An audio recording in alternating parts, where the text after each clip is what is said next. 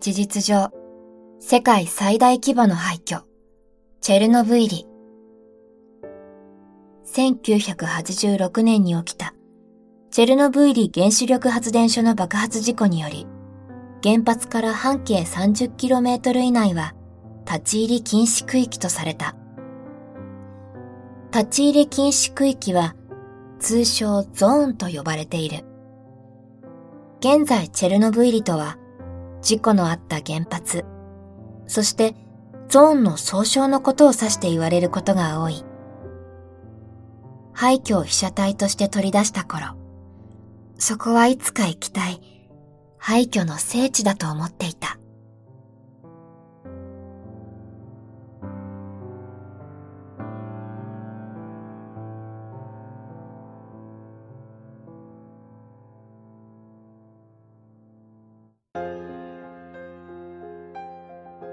し、その考えを一変させられる出来事が起きる。311東日本大震災だ。私の地元は福島だ。津波の被らぬエリアだったが、運悪く風向きの方に地元があったため、あまり報道はされないが、やはり汚染はされた。原発事故、放射能汚染。身近なところで未曾有の大事故が起きるとは思ってもいなかった。そしてそれまで抱いていたチェルノブイリへの好奇心は、ただの物見油山。何も知らないからこそ抱いていた薄っぺらな感情だったということに気がついた。当事者となった時、初めてわかるその痛みに、私は気がついてしまった。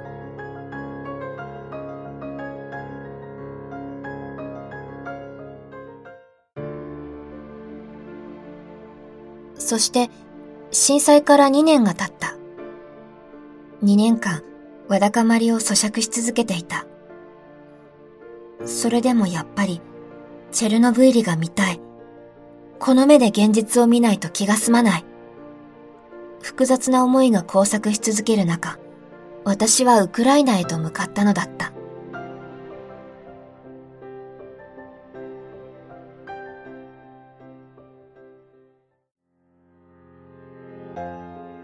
チェルノブイリ原子力発電所の爆発事故のあった場所から半径 30km 内は未だに立ち入り禁止になっており、通称ゾーンと呼ばれている。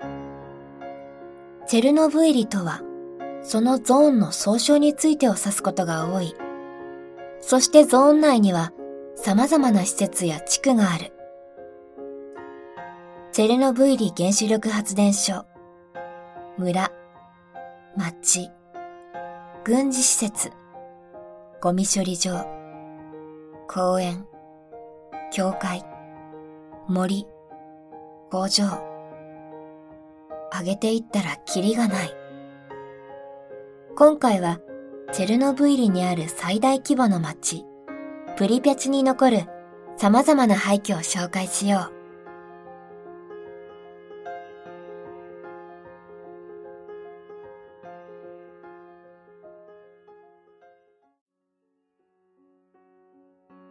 プリピャチは1970年2月4日、チェルノブイリ原子力発電所の建設と合わせて創建された計画都市だ。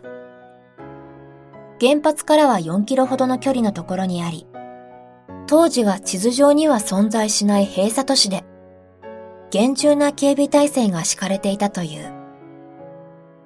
原発作業員とその家族たちが主に住む町で、当時ソビエト中のどこよりもインフラが発達していたらしい。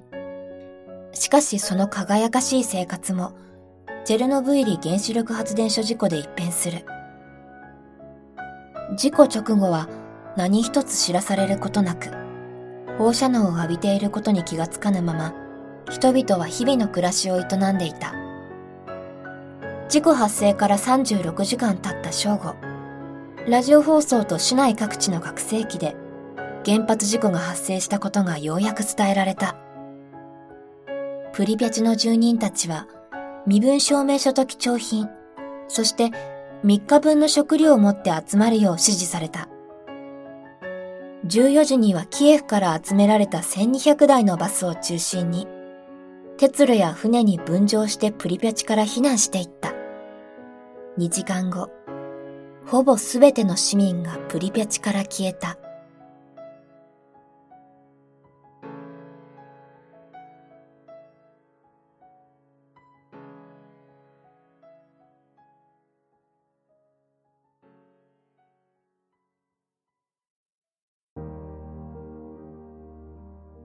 プリピャチの町の入り口にはゲートがあり、常に軍の見張りがついている。そこを抜けたところに最初に見えるのが、大きな十字架だ。ウクライナにも敬虔なキリスト教徒が多い。整っていたはずの町は荒れるに任せ、草木が伸び放題となり、特にポプラの木は町中の建物を飲み込むように成長している。プリピャチを歩いていると街を歩いている感覚がしない。まさに森や林を歩いている感覚を覚える。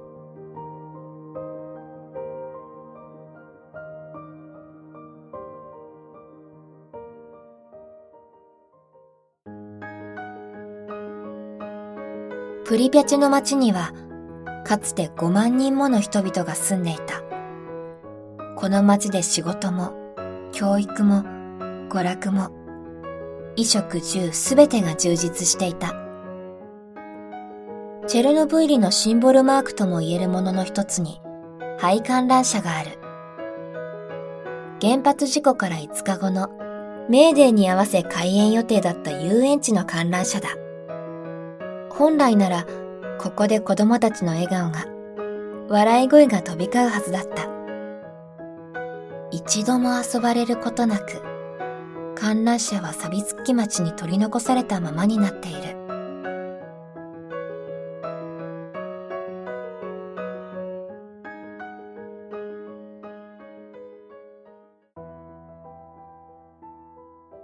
観覧車のあたりは線量が高いスポットになっている。むやみやたらに近づいたり、観覧車に乗ったりしないことだ。未だに線量の高いスポットが各地に残っている。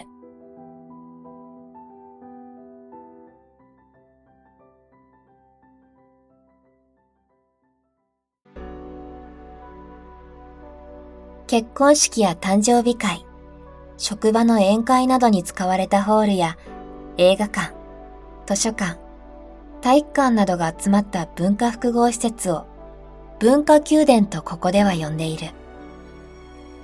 エントランスには印象的な壁画が描かれているが、経年劣化によりポロポロと剥がれ落ちている。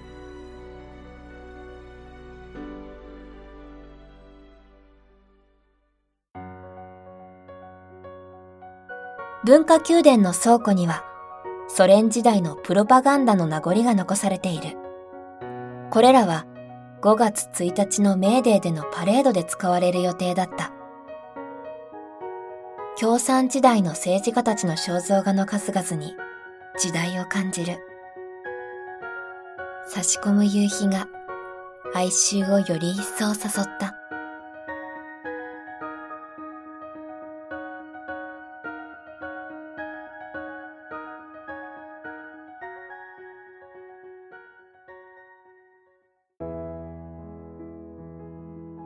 今となっては廃墟となった市民プールは通称空色と呼ばれているらしい。だが、ここは原発事故の後も、事後処理に関わる職員たちのために1996年頃まで稼働していた。プリピャチにある3つのプールのうち、最も有名なプールで、飛び込み台もある、深く広い立派なプールだ。廃校にある朽ち果てたプールなどは見てきたが、こんなにも立派なプールが廃墟になっているものは初めて見た。この建物内の壁に貼られている新聞記事で、東洋の魔女の記事があった。古き良き時代を感じる。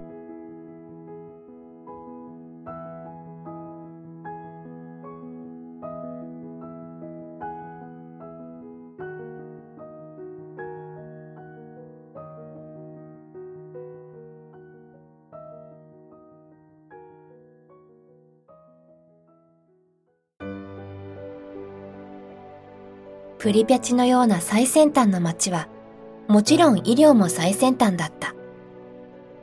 巨大な総合病院が鎮座している。内科、外科、婦人科、眼科、皮膚科、耳鼻科。ありとあらゆる施設が整っていた。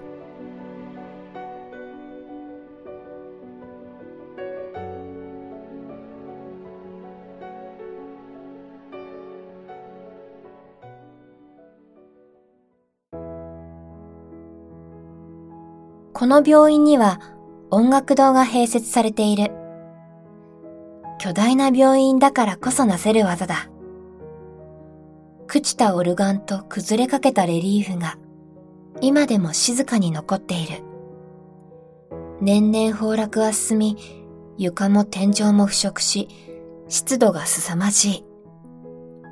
美しいが、正直長いしたくない空間だ。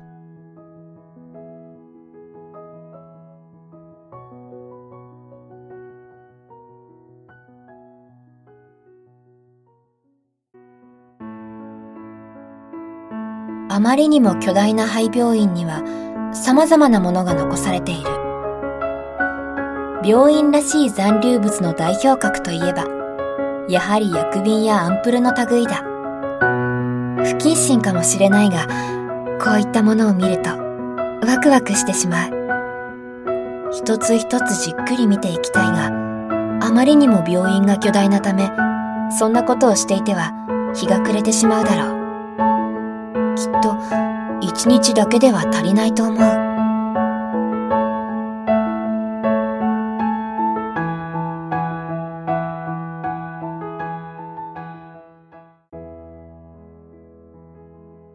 とある病院を覗くと、テーブルの上にチェスが置いてあった。まるでさっきまで誰かが遊んでいたかのような生々しさだった。探索者により意図的に配置されたものかもしれない。それでも、表面に積もった埃からして、数年は経過している。時の経過とともに、チェルノブイリに残る現実の一つになっている。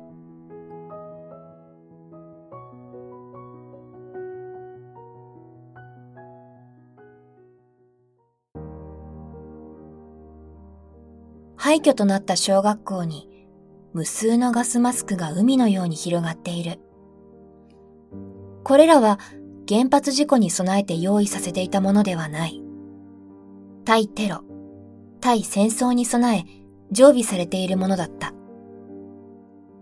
当時、ソビエト連邦を名手とする共産主義、社会主義陣営とアメリカ合衆国を名手とする資本主義、自由主義陣営との対立構造があった。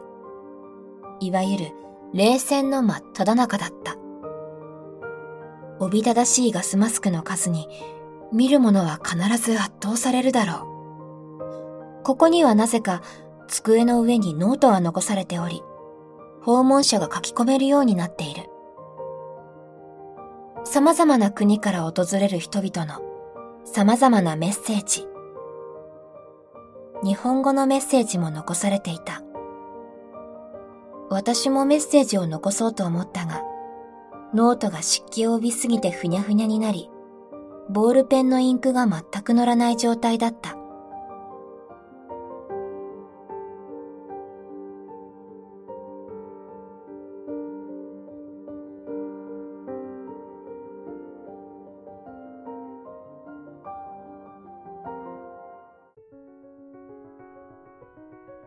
かつてプリピャチには16もの幼稚園があったという。幼稚園には子供たちが遊んでいただろう遊具の数々が今もそのままに残っている。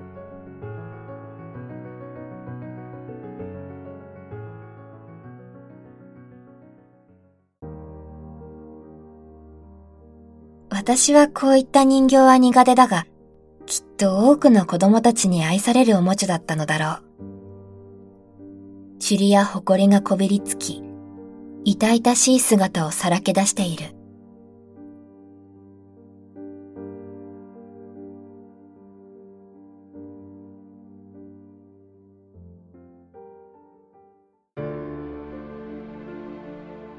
ここに来て初めて知ったのだが、日本の昔話が、なんとソ連時代、絵本としてすでに存在していたことにとても驚いた。これは浦島太郎。ソ連時代の子供たちは、これを読んで何を思ったのだろうか。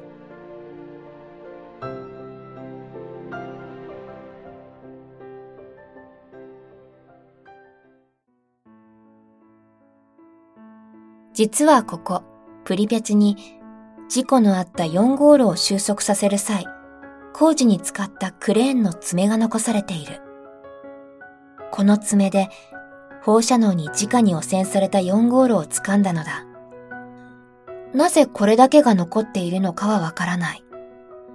30年経っても線量は高いままで、ガイガーカウンターを中に入れるととんでもない数値を叩き出す。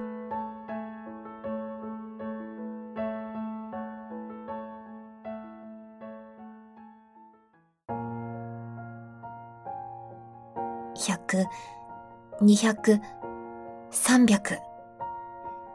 数値は瞬く間に上がっていく。森となったプリピャチで、ピー、ピーとガイガーカウンターの警告音が鳴り響く。10マイクロシーベルトを超えると音が鳴るように、この時は設定していた。こんなに高い数値を見たのは初めてだった。これ以上数値が上がるのが怖くなった。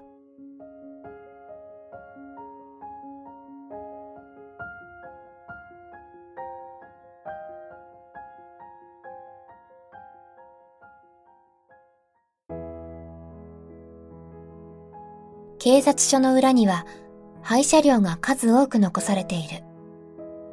ここで一匹の狐に出会った。チェルノブイリで見る初めての動物だ。人の姿を見るなり、そそくさと姿をくらませてしまった。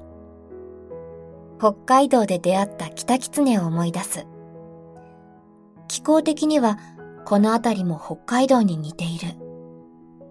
それでも夏だけは違う。しっかり暑いが日本独特の湿気がないので、からりと爽やかに過ごせるのだ。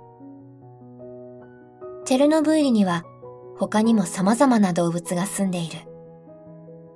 ヘラジカ、イノシシ、ノウマ、アナグマ、シカ、フクロウ、ビーバー、バイソン、オオヤマネコ、タヌキ、そしてなんとヒグマやオオカミも存在する。オオカミは特に遭遇する確率がレアだそうだ。私もいつか会ってみたいものだ。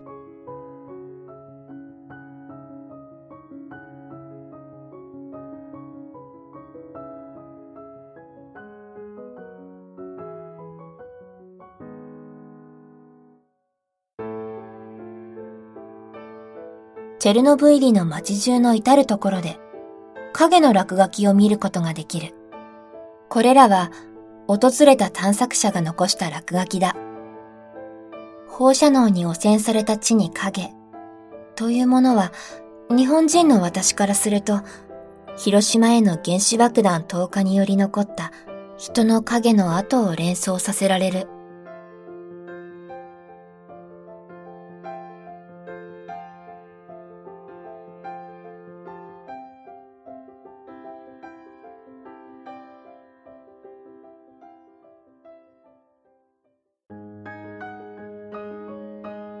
しかし、車用に照らされた影は、どことなく温かみを帯びて感じられた。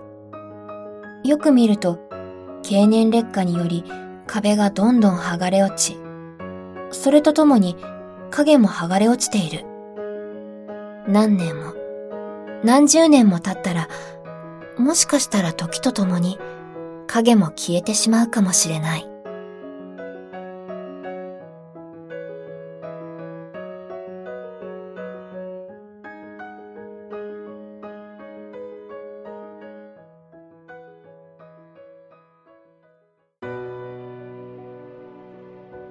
プリピャチで一番高いビルは16階建ての高層マンションだ。エレベーターはついているが、もちろん廃墟の街に電気が来ているわけがない。16階の高さを屋上まで自分の足で駆け上がる。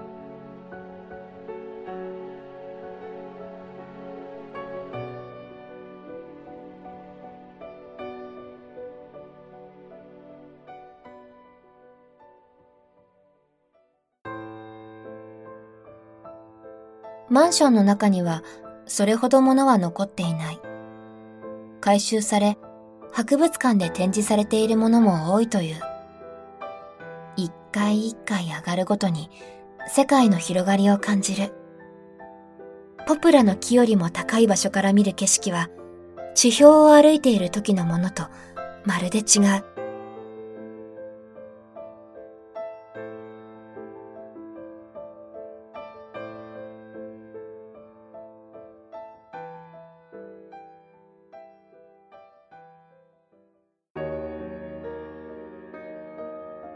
だんと息が荒くなる。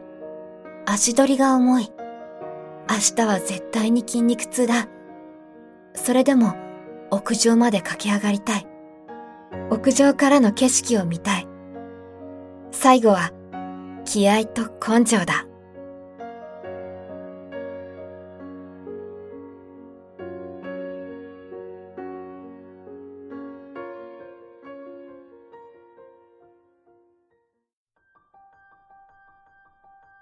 やっとの思いで登り切った先にある景色は格別だ。プリピャチの街を一望できる屋上。まず、目の前に見えるのはレーニン広場だ。文化宮殿や観覧車なども見える。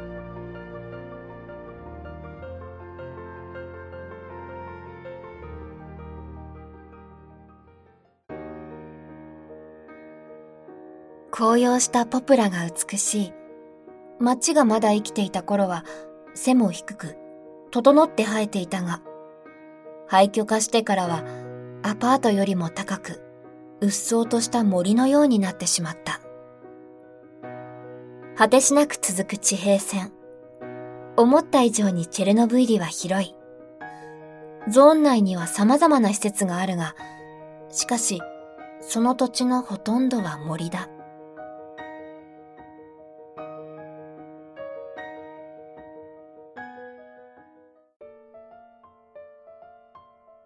森の先に原子力発電所が見えた。この時は2013年。新石棺の工事をしている真っ只中だった。4号路の煙突を切り取り、ドーム型の新石棺をスライドさせて、原発を覆っている旧石棺もろとも、そのまま閉じ込めてしまおうという計画だ。あの景色を見た時の気持ちは忘れない。日本では震災から2年が経ち、東京で日々を送っていると、震災のことなど何一つ感じない忘れられたものとなってしまっている。日本では震災から何年か経ち、しかし、プリピアチの街、プリピャチの街、16階建て高層マンションの屋上からこの景色を俯瞰するとき、言い知れぬ不安と果てしない絶望が風のように駆け抜け足元がもろく崩れ去る感覚を覚えた。何も終わってなどいない。